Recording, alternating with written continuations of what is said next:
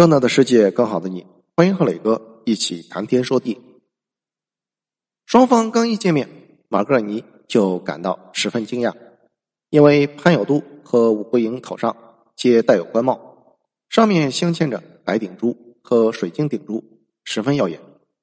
马格尔尼有点泄气，因为他知道和中国的官员打交道不会有什么实质内容。敏锐的潘有都注意到对方的情绪变化。解释道，在大清国讲究士农工商，商人排在最后，没有什么地位，和英国恰好相反。为了方便办事，我们这些商人不得不花上万两白银去买个官衔，在大清国这叫捐官，但是我们没有实质权利，只是面子上好看罢了。马格尔尼若有所思的点点头，吴国英紧接着补充道：“此番前来。”我们代表广州十三行，与朝廷没有任何关系。当马格尔尼的顾虑解开后，说话不再像与中国官员见面那样小心翼翼，而是直接开门见山。大清国的版图这么大，但是英国人只能在广州做生意，这太不可思议。潘有度十分客气，这是朝廷的政策，我们无法干预，只能顺势而行。看天吃饭，马格尔尼跺脚，愤愤不平。我们此番为通商而来，但是你们的皇帝太顽固，我们的要求一条也没有通过。武桂英赶紧朝潘有度使了个眼色，潘有度连忙问道：“既然如此，贵国接下来如何打算？”尽管语气平静，但是他的内心十分不安，十分害怕英国人打破一口通商的政策。此事还需从长计议。英国与法国刚刚开战，等欧洲局势明朗后，才会有下一步计划。不过，我已经上禀你们的皇帝，英国希望再派使团过来。看来，一口通商的政策暂时不会打破，会继续实行一段时间。潘有度和武国英心中的石头总算落下。接下来的聊天气氛就好多了，双方逐渐聊开了，在行商制度上。找到了共同话题，因为双方对这个制度都很有意见。英国自不待言，十三行看似是行商制度的受益者，实则苦不堪言。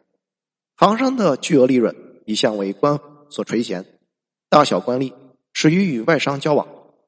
堂堂天朝帝国的臣子，岂能与蛮荒外夷为伍？于是，他们将几乎所有的对外交涉事宜都交由十三行出面办理。包括进出口货物的管理、外商管理、公文呈递等等，无一例外。但是，他们表面上耻于严厉，骨子里实则利欲熏心，搜刮钱财，不遗余力。上至督府，下至海关，无不挖空心思，巧立名目，敲诈勒索，奇招迭出，十三行防不胜防。潘有度愤慨道：“就拿这次来说，你们的印度斯坦号。”本来是免税的，但我们事先不知道，就照例缴纳了三万两白银的税款。粤海关没有跟我们说任何免税的事情，全额收下。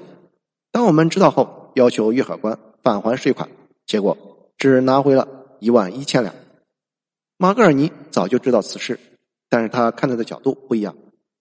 如果只返还一万一千两，那也就意味着剩下一万九千两白银没有进入国库。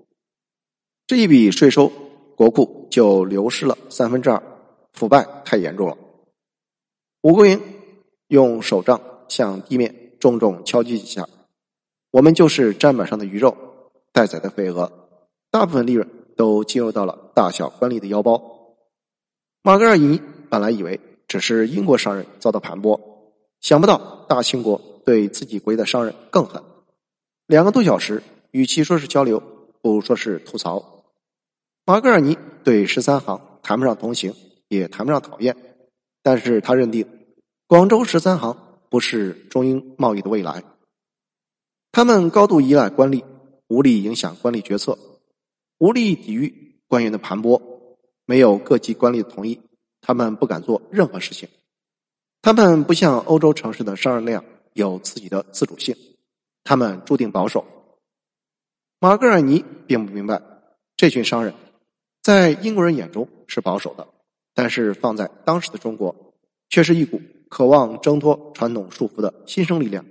只不过他们的力量有限，马格尔尼在他们身上看不到改变现状的任何可能性。送走潘有度和武国英后，马格尔尼陷入深深的沉思：如何才能改变？马格尔尼想到十月九日在北京去世的钱德明神父，他留下临终遗言：不可操之过急，要小心机智的进行，每年派使团过来维持联系。但是他也知道，东印度公司和英国议会的鹰派势力不小。潘有度和武国营与马格尔尼告别后，双方各自忙起来。吴国英忙着招待从北京到广州一路陪伴马格尔尼的中国官员王文雄和乔仁杰。马格尔尼好奇的游览广州城，每天晚上，胡国营都在一艘豪华的游艇上。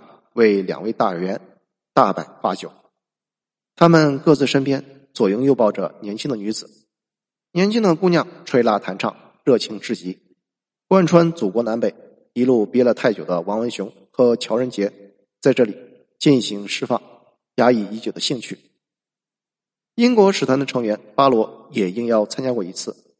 游艇上的大人与旅途中的大人判若两人，令巴罗十分惊诧。他们无拘无束，大声说话，言语也不再有那些禁忌，甚至开始八卦京城大臣们的私生活。这导致巴罗一时有些恍惚，难道是在梦里吗？白天，巴罗陪马格尔尼闲逛，广州集市店铺林立，是马格尔尼在中国见到的最繁华的集市。更令马格尔尼惊讶的是，大部分店员都能用英语交流。就连一些商品的名字也是用英文字母所标注。